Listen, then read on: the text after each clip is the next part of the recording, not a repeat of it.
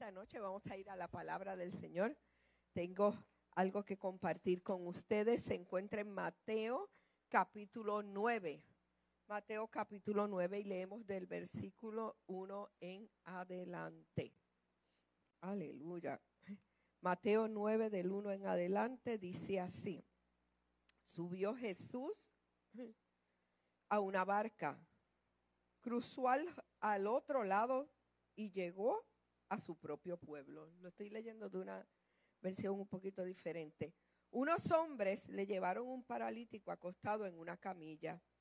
Al ver Jesús la fe de ellos, le dijo al paralítico, ánimo, hijo, tus pecados quedan perdonados.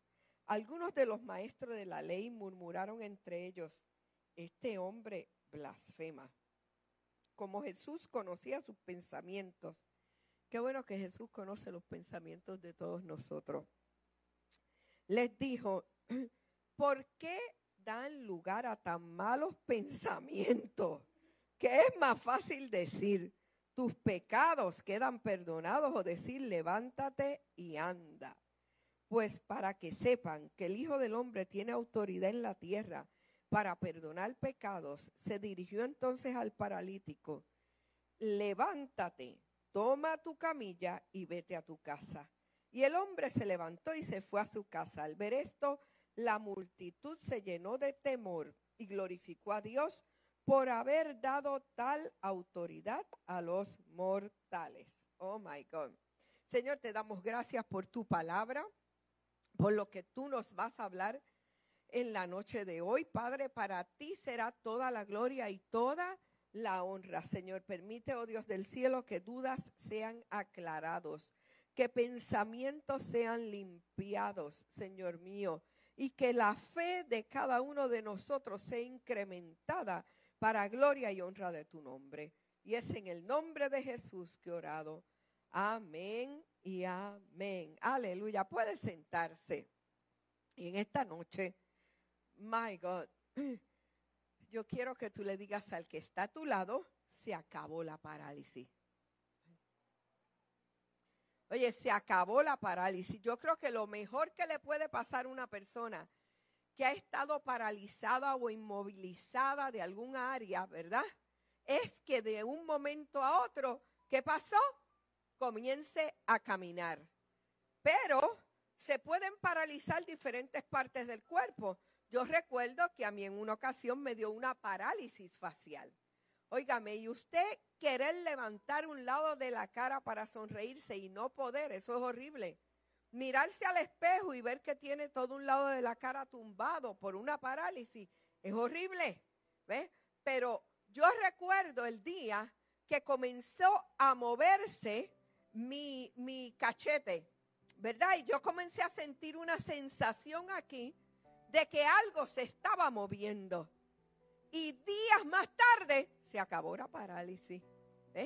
Entonces hay cosas en el mundo espiritual que se están movilizando. Nosotros hemos estado paralizados por mucho tiempo, pero ¿sabes qué?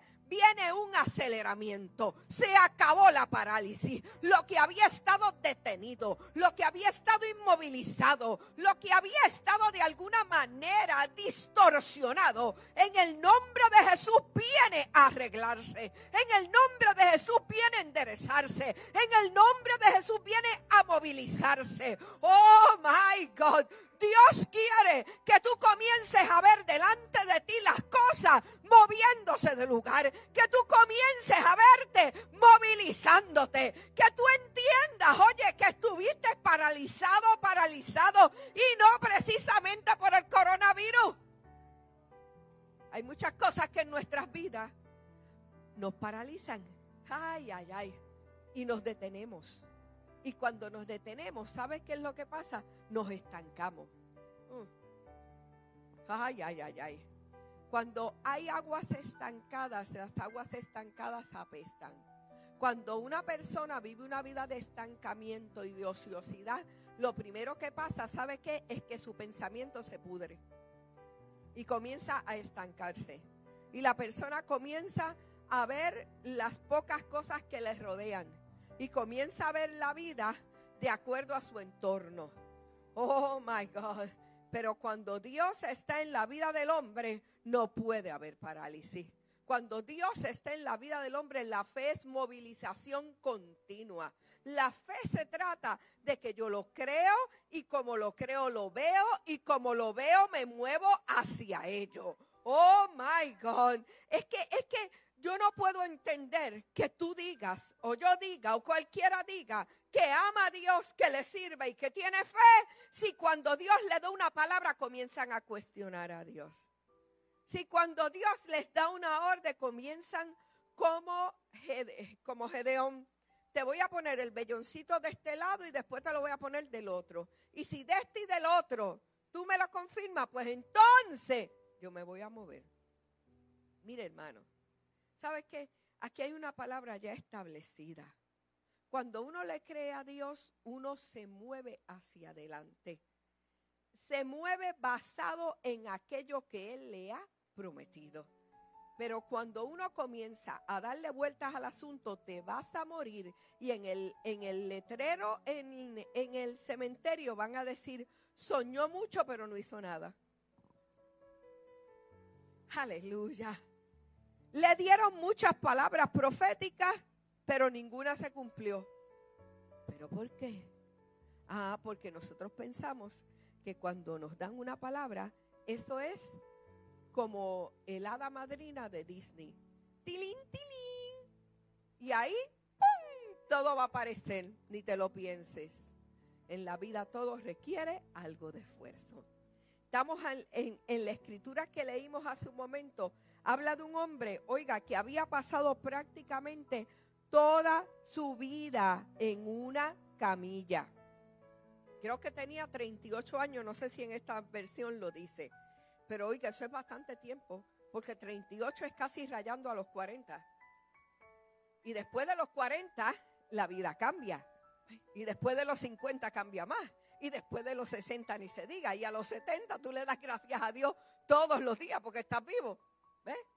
Y si Dios le concede lo que le ha concedido a mi mamá, que tiene 87 años y está viva, saludable, caminando con, con todos sus sentidos buenos, ok, gloria a Dios, pues usted tiene que vivir de rodillas. ¿Me está entendiendo? Este hombre llevaba 38 años. Hay gente joven perdiendo la vida y no porque están en una camilla, sino porque se han acostado en la cama de la comodidad, como hablaba yo el domingo.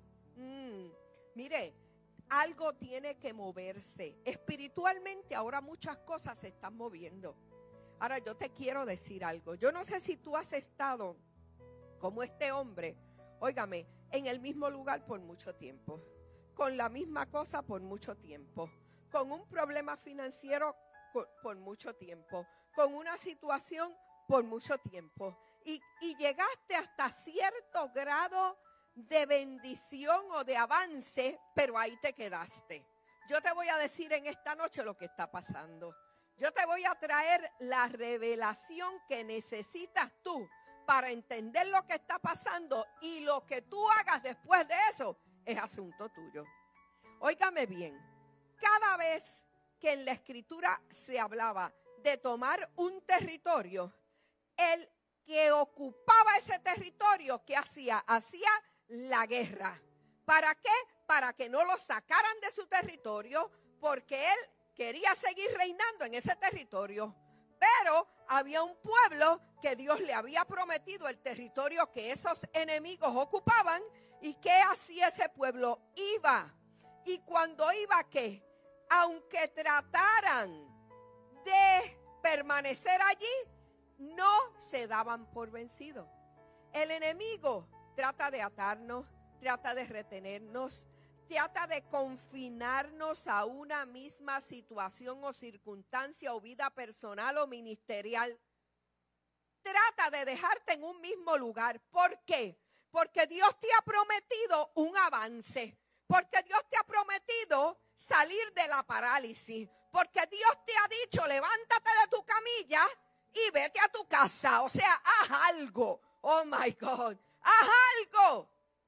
Pero ¿qué es lo que sucede? A la vez que tú trates de pararte, para avanzar hacia eso que Dios te ha prometido, va a venir eso que se llama resistencia. ¿Por qué? Porque ese territorio lo ocupa otro y te toca a ti como Josué, esforzarte, ser valiente y conquistar ese territorio. Pero tienes que enfrentar lo que hay en ese territorio. ¿Cuál es el problema? Óigame, que esto va a requerir, ¿sabe qué? Número uno, que tú te enojes con la situación que vives, que te canses ya de lo mismo, que dejes de tolerar tu situación, que dejes de quejarte, de lloriquear, que, que acabes con la pasividad y la comodidad en tu vida. Porque el enemigo está a sus anchas, porque tú y yo no hemos hecho nada. Ay, ay, ay, ay, ay. Lo primero que te va a requerir es tu negarte a esa situación que estás viviendo. Tienes que cansarte de eso. Tienes que cansarte a tal punto que te pares delante de Dios y lo busques con tal desesperación hasta que venga de parte de Dios, ¿sabe qué? La autoridad espiritual para tú poder avanzar y echar fuera todo lo que está ocupando tu territorio. Mm. Y a veces, ¿sabe qué? Eh, la oposición mayor está aquí. Aquí. Porque yo te voy a dar un vaso de agua y tú piensas que yo te voy a envenenar. ¿Me está entendiendo? Entonces, cuando nuestra cabeza está todo el tiempo, mira lo que le dijo Jesús a esta gente. Eh, eh, Jesús que estaba haciéndole un bien a ese hombre. A ese hombre que hacía 38 años estaba paralizado le iba a llevar que sanidad, le iba a quitar la parálisis. A veces Dios, óyeme, te pone en el camino gente de bendición, te da la bendición de poder escuchar el mensaje de la palabra del Señor. Pero no haces nada con ello y si no haces nada no va a pasar nada. Entonces, ellos ven a Jesús que le dice al hombre, tus pecados te son perdonados. Ah, por dos pecados destruyó Jehová a Sodoma y a Gomorra y no fue por homosexualismo, fue por ociosidad y saciedad de pan. Fueron los dos pecados por los cuales Sodoma y Gomorra fueron destruidos. Ociosidad, ¿qué es? Vagancia. Saciedad de pan, un vago o una vaga mantenía. Volvemos al tema del domingo, los vagos. Entonces, si tu territorio lo ocupa otro, Tú tienes que cansarte del abuso.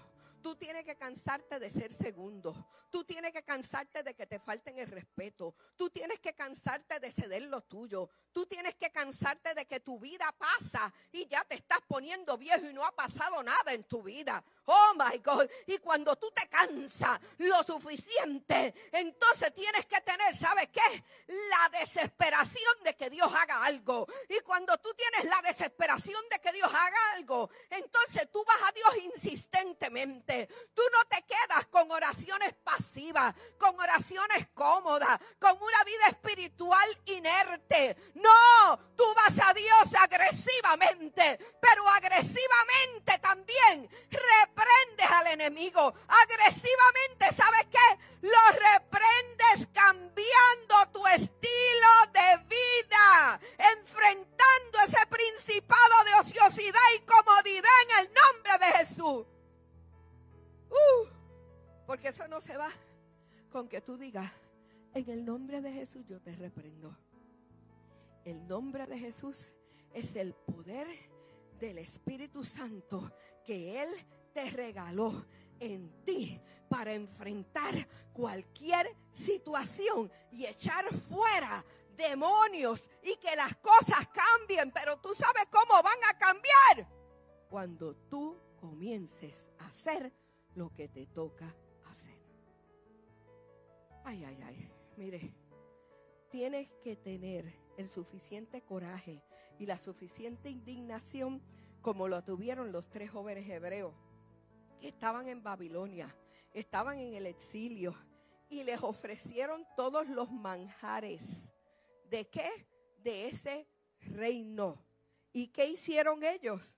¿Qué fue lo que hicieron ellos? Dijeron, no vamos a comer de nada de eso. Óigame, estamos hablando de Imagínese la mesa de reyes, ¿ok? La mesa de esos reyes babilónicos. Y que ellos dijeron, no, de ninguna manera nosotros vamos a ceder nuestros principios. De ninguna manera nosotros vamos a negociar con el enemigo. No, no, no, no, de ninguna manera. Mira que los vamos a echar al horno de fuego. Pues échennos al horno de fuego porque no vamos a inclinarnos delante del rey Nabucodonosor, ni le vamos a servir, ni vamos a comer sus manjares, ni vamos a hacer lo que él diga. Pero a veces nosotros sin, sin darnos cuenta estamos inclinándonos a proposiciones que no le agradan a Dios. Mm. Estos jóvenes dijeron, llévate toda esa comida, llévate todo ese vino y nos traes agua y nos traes fruta y nos trae lo que nosotros comemos. Lo que nosotros comemos. ¿Por qué? Porque esa comida era sacrificada a los ídolos. Usted tiene que saber lo que usted come naturalmente y espiritualmente. Ahora hay gente hartándose por el internet de comida chatarra. Comida chatarra que la genera que gente que nunca habían podido predicar y ahora encontraron un foro para exponer un mensaje de acuerdo a su corazón. Con todo el respeto de que sé que hay gente que está predicando la verdad. Pero hay mucha gente que simplemente consiguió un foro para exponer su ego. Y lo triste es que hay tanta gente desesperada allá afuera que como tú y yo no estamos haciendo lo que tenemos que hacer, están oyéndolos a ellos. Usted tiene que saber lo que usted come. ¿Sabe por qué? Porque una comida te puede intoxicar y te puede matar. Es más, tu sistema inmunológico, el 70% de tu sistema inmunológico está en tus intestinos, para que lo sepas. Usted lo que se come lo puede matar. Pues de esa misma manera, en el mundo espiritual, tú tienes que saber qué es lo que tú te comes. Tú no puedes estar hay gente que está todo el tiempo googleando con una desesperación. Que Dios me hable, que Dios me hable, que yo quiero buscar de Dios, pero lo buscan en YouTube. ¿Por qué no lo buscas en oración? ¿Por qué no lo buscas en lectura de la palabra? ¿Por qué no lo buscas en entrega? ¿Por qué no lo buscas en adoración? No, lo buscan como googleando todo el tiempo lo que otro produce. Aprende tú a producir tu comida. Mire, hay una raza de ovejas que se crían en el desierto. Son las ovejas de pata negra. Y esas ovejas tienen la siguiente capacidad. Cuando ellas, cuando ellas depositan su excremento en el desierto, ahí mismo lo cubren. Ese lugar donde el excremento cayó se hace fértil. Y de ahí, ¿sabes qué? Brotan hierbas. Y ella vuelve a alimentarse. La gente siempre está buscando que otro haga por ellos. Mire, amado, no hay cosa mejor que usted irse delante del Señor y buscarlo con todo su corazón. Es necesario que seamos instruidos en la palabra, yo no digo que no. Es necesario que tengamos maestros, es necesario que tengamos pastores, es necesario los evangelistas, es necesario los cinco ministerios. Pero tú no puedes depender de otro. Tú tienes que ah, tener una conexión con Dios. Eso no quiere decir que no te vas a sujetar a nadie, porque el que no se sujeta a autoridad nunca podrá ejercerla. Aleluya. Entonces, ¿qué está pasando con tu vida? ¿Estás tú como el de 38? 38 años en ese estante, 38 años y no ha pasado nada, 38 años en la misma cama de la conformidad. 38 años mirando lo que sucede en la vida de otros y en la tuya nada. ¿Por qué? Porque te has conformado. Esto requiere algo que se llama, ¿sabe qué? Violencia, violencia espiritual. Dice la escritura en Mateo, desde los días de Juan el Bautista hasta ahora, el reino de los cielos sufre violencia y los violentos lo arrebatan. Algo que requiere violencia, es algo que requiere tomarse por la fuerza. Porque no te creas que tu carne y el enemigo te van a ceder el territorio que Dios te entregó. No te lo van a ceder, ellos lo están ocupando. La comodidad, la lujuria, la lascivia, la pornografía está ahora activada como nunca. Porque la gente está ociosa en la casa. Hay gente que tienen esposa o esposo y están delante de las pantallas satisfaciendo su carne. Las estadísticas dicen que en este tiempo se ha disparado como nunca. porque Ociosidad, saciedad de pan, demasiado tiempo libre. ¿Y a dónde nos vamos? A la carne. Estamos alimentando la carne con ociosidad, la carne con comida y la carne con sexo. Carne, carne, carne. ¿Y dónde está Dios? Dios nos ha hecho promesas. Ha hablado a nuestras vidas. Pero nuestros pensamientos siguen estando atrás. Siguen pensando en la antigua manera de vivir. Oh my God. Es tiempo, ¿sabe qué? De que se acabe la parálisis. Es tiempo de que nosotros tomemos decisiones firmes, decisiones violentas, decisiones que nos lleven a cambios. Oh, pelea la buena batalla de la fe. Toma el territorio, domina tu mente, domina tu cuerpo, domina tu vida, domina tu caminar, domina tus acciones. Reprende la maldición generacional. ¿Sabe lo que es eso? Costumbres que aprendiste de tus padres, costumbres que aprendiste de tus abuelos y siguen perpetuándose esas costumbres. Y Dios te dice, yo quiero darte otro territorio, un estilo de vida diferente, pero tú te aferras a copiar el estilo de vida de las generaciones anteriores que no les funcionó y los llevó a causa a pérdida. Alguien Dios le está hablando en esta noche. My God. Es tiempo de que hagamos algo, además de hablar, además de quejarnos, además de decirle, Dios, tú te has olvidado de mí, además, aleluya, de contar cuántos pesos o pesetas tenemos. Mm. Esto requiere violencia. Para tomar un territorio, yo no he visto todavía a nadie que haya ido a una guerra pasivamente. Mira, Dios me dijo que esta botella de agua era mía, que Él me la había dado. ¿Tú me la puedes dar? No te la va a dar. Tú tienes que arrebatarla tomarla por la fuerza, arrancársela de las manos. Hay padres que tienen que arrancarle de las manos al diablo a sus hijos, porque el diablo lo tienen metido en las casas y no se han dado ni cuenta. Mm. Hay hijos traficando drogas dentro de las casas. Y los padres duermen y ellos entran y sale la droga a la casa y no se dan cuenta. Uh. Oh, barabacota abukuturin, duruba shorehea. Es tiempo de abrir los ojos. Se acabó la parálisis, se acabó la pasividad. Mira, nene, mira, nena, no mira, nene, ni mira, nena. Aquí esta es la regla, y o la sigues o te vas para el lodeval que elijas y quieras. ¿Alguien Dios le está hablando?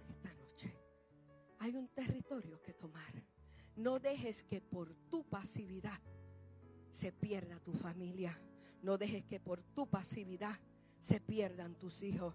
No dejes que por tu pasividad se pierda la promesa de Dios para con tu vida. El reino de los cielos se hace fuerte y los valientes lo arrebatan. ¿Cuánto estás, cuán cansado cansado estás de la situación que vives? ¿Cuán cansado cansado estás de ver delante de tus ojos la misma parálisis espiritual en los que te rodean? ¿Cuánto te has cansado como para levantarte con fuerza como el león de la tribu de Judá y abrir tu boca y comerte vivo al diablo y decirle a mis hijos no los toca, pero Dios no lo va a hacer, te toca a ti. Yo puedo decir, a mis hijos no los toca, pero si yo soy la primera que permite cosas que no debe permitir y deja pasar por alto cosas que no debo pasar por alto, entonces no hay diablo que reprender. ¿Sabe por qué? Porque entonces yo me convierto en el diablo. Oh my God, uh, ¿qué es esto? Aleluya.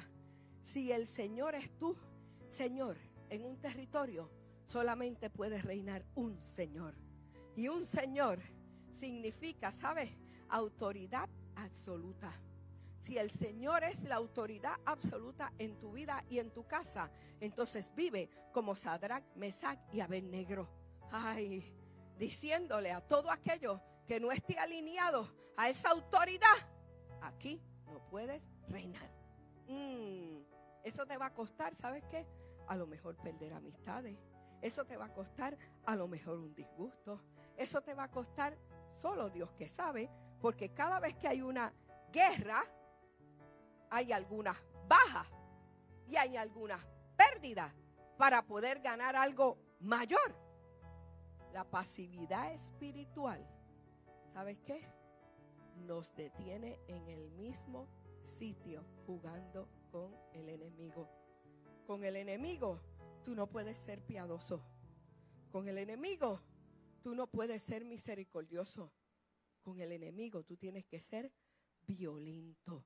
Y la única forma de ser violento es siendo firme y buscar desesperadamente el que Dios te llene de la fuerza de su Espíritu Santo para tu poder enfrentar con la estrategia divina eso que viene en contra tuya, de tu familia, de tu casa, que quiere tomar lo que ya Dios te dio.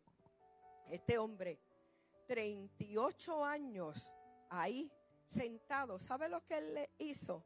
Él le concedió al enemigo el derecho legal. Cuando tú permaneces en una actitud pasiva, tú le estás cediendo derechos al enemigo. Y si él tiene derechos, él los va a tomar. Si alguien sabe de derechos, es el enemigo. La palabra del Señor dice, someteos pues a Dios, resistid al diablo y de vosotros huirá.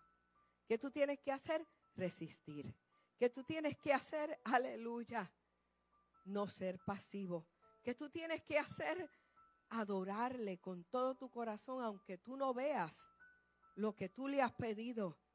Pero sigue adorándole. No te quejes.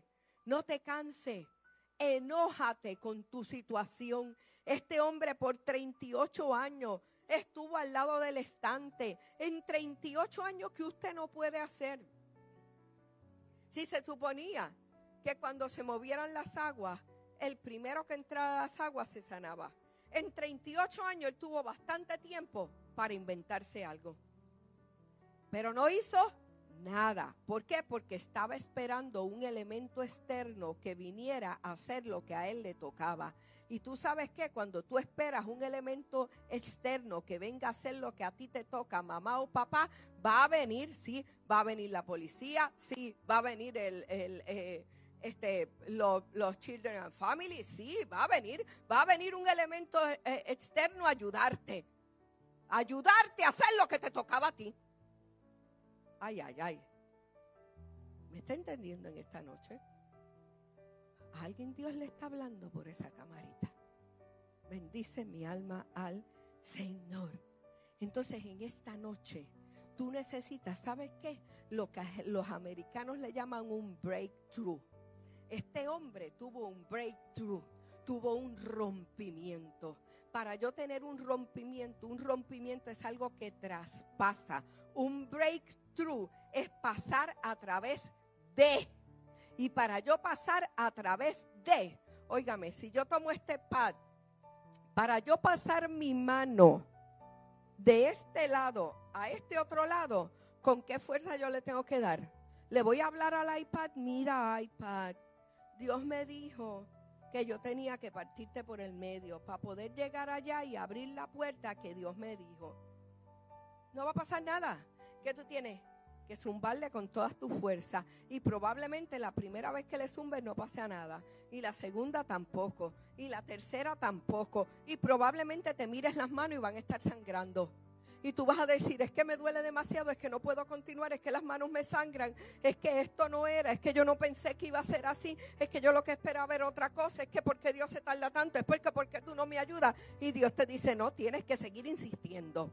Tienes que de verdad demostrar que tú estás desesperada o desesperada por ese milagro, que tú de verdad quieres tomar ese territorio, que tú de verdad quieres adquirir ese negocio, que tú de verdad quieres un mejor trabajo, que tú de verdad quieres una mejor calidad de vida, que tú de verdad quieres un ministerio, que tú de verdad quieres eh, una relación conmigo. A veces usted comienza a orar cuando no tiene una vida de oración y al principio no siente nada, no pasa nada, parece que estás orándole a las paredes y pasan meses y tú estás orándole a las paredes y a lo mejor pueden pasar hasta años, años y tú sientes que estás orándole a las paredes, pero si tú permaneces y permaneces y permaneces, ¿sabe qué? El enemigo se va a ir debilitando, la fortaleza se va a ir quebrando y en un momento dado tú vas a dar un golpe de victoria y vas a atravesar el lugar que Dios te ha prometido. Bendice mi alma al Señor. Se acabó la parálisis. Se acabó la inercia. Se acabó la comodidad. Es tiempo de un breakthrough. ¿Y cómo lo vamos a lograr? Insistiendo. ¿Y cómo lo vamos a lograr? Permaneciendo. ¿Y cómo lo vamos a lograr?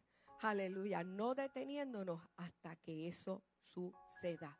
A veces oramos por una persona y después que llevamos mucho tiempo orando por esa persona nos cansamos. Una vez yo le dije a una persona, ¿sabes qué? Vamos a ver quién se cansa, quién se cansa primero, si yo o tú. Porque yo no voy a parar de orar por ti. ¿Y sabes qué? No paré. ¿Y sabes qué? Dios hizo la obra.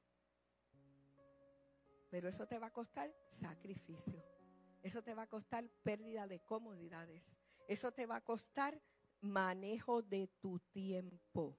Porque cualquiera que quiera ser un experto en una área tiene que dedicarle tiempo. ¿Me está entendiendo? Entonces, se acabó la parálisis. Tenemos que ser agresivos. Tiene que venir el rompimiento. Tenemos que seguir insistiendo hasta que lo logremos. Hasta que podamos levantarnos de esa camilla y tomarla como un testimonio de lo que éramos y lo que ahora somos. Esto me detuvo por mucho tiempo. Esto impidió el avance por mucho tiempo. Pero ahora esto es lo que yo te enseño. Mira, como Dios me ayudó a lograrlo porque no me cansé. Cuando tú no te cansas y decides permanecer haciendo la voluntad del Señor, tú vas a ver la respuesta de Dios. Tú vas a ver lo que Dios te ha prometido. Tú vas a ver el cambio en tus hijos. Tú vas a ver el cambio en tu familia. Tú vas a ver el cambio en tu jefe. Tú vas a ver el cambio en tu negocio. Tú vas a ver el cambio en tu ciudad tú vas a ver el cambio en tu nación. ¿Hasta cuándo tú vas a permanecer? Aleluya. Sadrach, Mesar y Negro dijeron que nos tiren al horno de fuego. Daniel dijo que me tiren al foso de los leones, que no me importa. Estel dijo, y si perezco, que perezca. Todos ellos estaban seguros de que había un territorio que tomar y no podían cedérselo a otro y permanecieron. Vivieron circunstancias difíciles. Ese es el problema, que no queremos que nos saquen de la almohada de la comodidad y de lo facilito que estamos viviendo. Dios te dice, quédate orando. Ay, es que me da dolor de cabeza. Ay, es que no mañana, Señor, mañana. Y mañana pasa mañana y mañana pasa mañana. Y a este le pasaron 38 años de su vida esperando a mañana a lo mejor para irse a la orillita del estante, para tirarse cuando el ángel viniera. Pero llegó Jesús. Y Jesús está en esta noche hablando a tu vida. Y lo que desea el Señor es que tú tomes ese lecho que hasta ahora ha impedido tu avance, que te ha mantenido paralizado, y lo levantes en su nombre y camines hacia adelante. Se acabó la parálisis. Es tiempo de buscar a Dios con todo nuestro corazón. ¿Hasta cuándo? Hasta ver la respuesta. Óyeme, no es lo mismo orar antes de que las cosas sucedan para que no sucedan que orar cuando las cosas suceden, que entonces oramos con desesperación, dolor y llanto. Mm, yo te invito a que en esta noche tú hagas como Nemías. Óyeme, Nemías llegó a la ciudad a ver la condición en la que estaba la ciudad. Y dice la escritura que esa noche él se fue solo y en silencio, nadie lo sabía. ¿A qué? A pasearse por toda la ciudad en su cabalgadura para ver la condición de los muros de la ciudad. En esta noche yo te invito a que antes de tu acostarte, tú hagas una reflexión de dónde están tus muros, si están caídos o están sostenidos sobre la roca firme que es Cristo Jesús. Hacer un inventario aleluya, de las áreas de parálisis en tu vida. Hacer un inventario de lo que no ha avanzado en tu vida para ponerlo en oración continua hasta que llegue el rompimiento. Porque hasta que no hay un rompimiento, eso no se va a dar. Porque ahora mismo lo que es tuyo lo tiene otro y tú tienes que arrebatárselo. Tienes que arrancárselo con fiereza. Porque Dios ha dicho que es tuyo. Tú decides si lo vas a dejar en las manos de otro.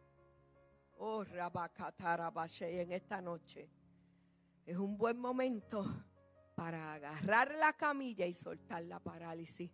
La camilla te va a requerir, oiga, usted se imagina como ese hombre, después de haber estado paralizado por mucho tiempo, tuvo que agarrar la camilla y llevársela. Ya no lo cargaban cuatro, ya no lo cargaban dos, ya nadie lo cargaba, ahora tenía que él caminar y cargar aquello que le había servido de excusa por 38 años. Yo no sé cuál es la tuya. Cada, cada uno de nosotros tenemos la nuestra. Se acabó la parálisis. ¿Qué vas a hacer ahora? Tú quieres un rompimiento. ¿Cuántas cosas Dios te ha prometido y no las has visto? Empieza a orar y empieza a clamar. Porque esa, ese obstáculo que está delante de ti quien ocupa tu territorio está esperando que tú le mandes a salir. Pero como tú no has hecho nada, sigue ahí. Ahora, mandarlo a salir, sacarlo, te va a costar. ¿Sabes qué te va a costar? Ser lleno del poder del Espíritu Santo. Aleluya. Los demonios saben quién es quién. Hubo un hombre llamado Esteban que sus hijos quisieron imitar a los apóstoles y se pusieron a echar fuera un demonio y el demonio los miró, se les rió en la cara, le dijo, a Pablo conocemos, pero ustedes, ¿quiénes son? No sabemos quiénes son ustedes. Usted tiene que tener identidad en el infierno.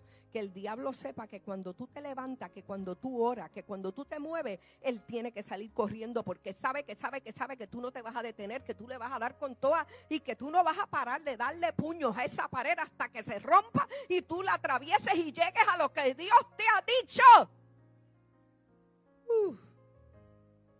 Se acabó la parálisis. Es tiempo de dejar de hablar y comenzar a hacer. Medita sobre eso en esta noche y determínate. Señor, yo te voy a buscar con todo mi corazón, mi ser, mi alma, y yo voy a orar por esto y me voy a mover en fe hasta que lo logre. No hasta que pase algo, no, no, hasta que pase lo que Dios ha dicho que ha de suceder. Vamos a orar en esta noche. Padre, en el nombre de Jesús te damos gracias, Señor. Gracias, Señor, por tu bondad y tu misericordia. Padre, y en esta hora te presentamos nuestras vidas. Te pedimos perdón por las veces que hemos sido pasivos ante la oposición del enemigo. Por las veces, Señor, que hemos cedido nuestro territorio. Por las veces que le hemos dado legalidad al enemigo por nuestra desobediencia. Pero en esta hora, oh Señor, habiéndote pedido perdón, santifica nuestra mente para que se levante en nosotros la mente de Cristo. Santifica nuestras manos para que sean puras y santas, Señor, y puedan levantarse a ti, oh Dios del cielo, en santidad. Santifica nuestras vidas, Señor. Y ayúdanos, oh Dios del cielo, en el nombre poderoso de Jesús, a clamar, a clamar, a accionar, a movernos en fe hasta que veamos delante de nuestros ojos, Señor, que ese enemigo que tiene lo que es nuestro, lo suelte en el nombre de Jesús. En esta hora sometemos nuestro espíritu, nuestra alma, nuestro cuerpo, nuestra mente a ti, oh Dios. Y te damos gracias por lo que tú vas a hacer y creemos enfáticamente que así como ese hombre ante una palabra tuya, la palabra, la, parálisis fue removida. En esta hora yo declaro en el nombre de Jesús que áreas de parálisis en nuestra vida ahora son removidas y comienza una movilización espiritual en cada uno de nosotros para gloria de tu nombre. Te damos gracias, Señor. Una vez más nos rendimos a ti, Señor mío, y creemos tu palabra y la recibimos en el nombre de Jesús. Amén y amén.